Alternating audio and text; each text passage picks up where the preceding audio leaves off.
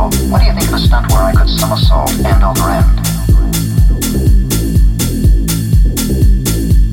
Or better still, how about a flaming chariot? We could set my wheels on fire.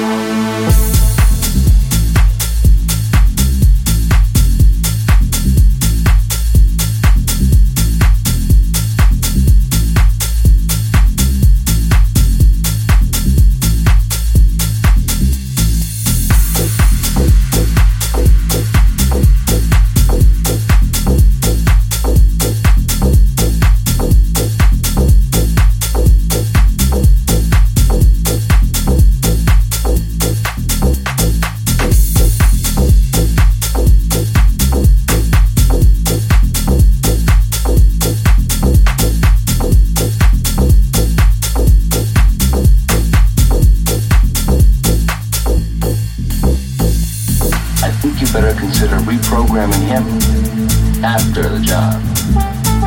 How about a double barrel roll?